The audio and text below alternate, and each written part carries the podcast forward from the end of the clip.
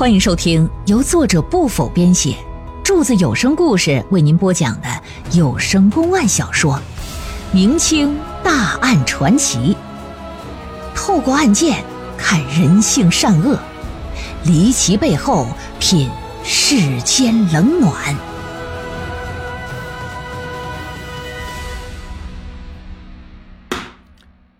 丁大人一看下边这些小鱼小虾已经一网打尽了，现在还剩一个大盖的王八瘪呀，谁就是德祥，他是最大的官了，怎么整啊？不得不审，上书朝廷禀明情况，申请提审云南布政使。慈禧看了奏折，果不其然呐，这案子里存在官员之间的互相勾结啊，图财害命啊。这样就传谕云南巡抚，命其押解德祥到山东受审。此外，慈禧还下令将所有涉案官员全部革职，而且要对你们进行抄家。你抄家意味着啥呀？你个人所有家产全部充公，呃，没诛你九族，算你捡着了。在德祥还在去往山东的路上的时候，丁宝桢就下令。在整个山东省境内，给我缉捕博阳的贴身仆人邵文章。邵文章作为行贿受贿的承办人，这人可十分重要。他要是到案了，不仅可以使案件变得清晰，给博洋他们定罪的时候，他也会是一个非常重要的人证。然而，丁大人知道，知道这邵文章的重要性，有些人也知道他的重要性啊。当找到邵文章的时候，这人都已经一命呜呼了。一看最重要的人证死了，本案中还有另外一个重要人物，谁？邢明章。这就开始拿他吧。在抓捕之前，邢明章大肆撒钱找关系，希望可以买通丁宝珍，保自己一命。但丁宝珍就是一道钢铁城墙啊，不仅油盐不进。你就是钢针铁线，你想往里扎都扎不进来。到案之后啊，经过丁大人一番审问，邢明章不仅承认侵占他人田地、将人打死一事，还承认了向博阳行贿的事邢明章作为所在乡村的头号大财主，他和一般人不一样。一般人有钱吧，要么喜欢女人，要么喜欢吃喝玩乐，要么喜欢文玩字画、古董什么的。邢明章呢，偏偏喜欢田地，还给自己定了个目标，那就是我要把本乡的所有土地都得据为己有。多年来呀，也一直通过使用各种手段来达到目的。眼见东西两边的大地都连成片了，慢慢在向中间聚拢的，即将连成一大片的时候，就遇到龚恒秋家里几亩水田挡在了中央。想花钱把这地买下来，但是龚恒秋不同意。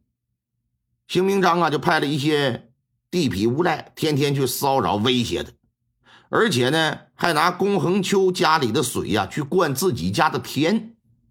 那龚恒秋能干吗？就找他理论，结果被打成重伤，抬回家没几天不治而亡。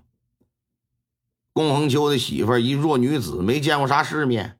又害怕遭到报复，不敢上县衙报案。作为叔叔的龚墨白看不过去了，这才有了本故事开头当街拦轿喊冤的那个事儿。而后期当博阳赶到龚家办案的时候，博阳啊让贴身的仆人去找这个邢明章索贿。邢明章知道知县亲自出马不使钱肯定是解决不了，啊，开始说了愿意拿五百，人县太爷看不上。让他出一千，也是为了尽快了事乖乖拿了一千两银子。他本以为这事到这儿也就结束了，可哪成想啊，龚墨白他儿子竟然跑到京城告御状，哎，还被受理了，还是老佛爷受理的，又弄出这么大的动静。哎呀，早知如此，他绝对不会去抢那几亩田呢。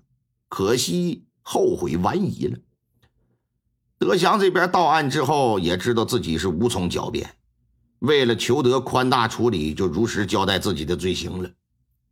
丁大人历经四个月的查办，终于把这桩案件呢查了个水落石出，最终提交刑部啊进行议处拟罪。刑部再次上奏给了慈禧，慈禧太后让军机大臣协同刑部一起审理定罪，而他们给出的结果是啥呀？判处海丰县知县博阳绞刑，乐陵县知县丙宗荣处以革职发配新疆从军。其他县府道官员，包括德祥在内，全部革职。这么一个意见往上一交，太后一审，对博洋的处理结果不满意，因为他因为他认为判的太轻，你要把他当成典型来处理，以此才能告诫天下官员呢。所以改判斩首示众，不能让你留有全尸啊。绞刑那能行吗？你别看都同样都是死啊，必须把你脑袋砍下来。另外，对于德祥的处理也太轻了，除了革职之外，理应也发配新疆。而被处以绞刑的刑名章呢，也被改了，斩首示众，脑瓜子搬家。这桩案件呢，能够成功得以告破，最终之功臣无疑是丁宝桢呐。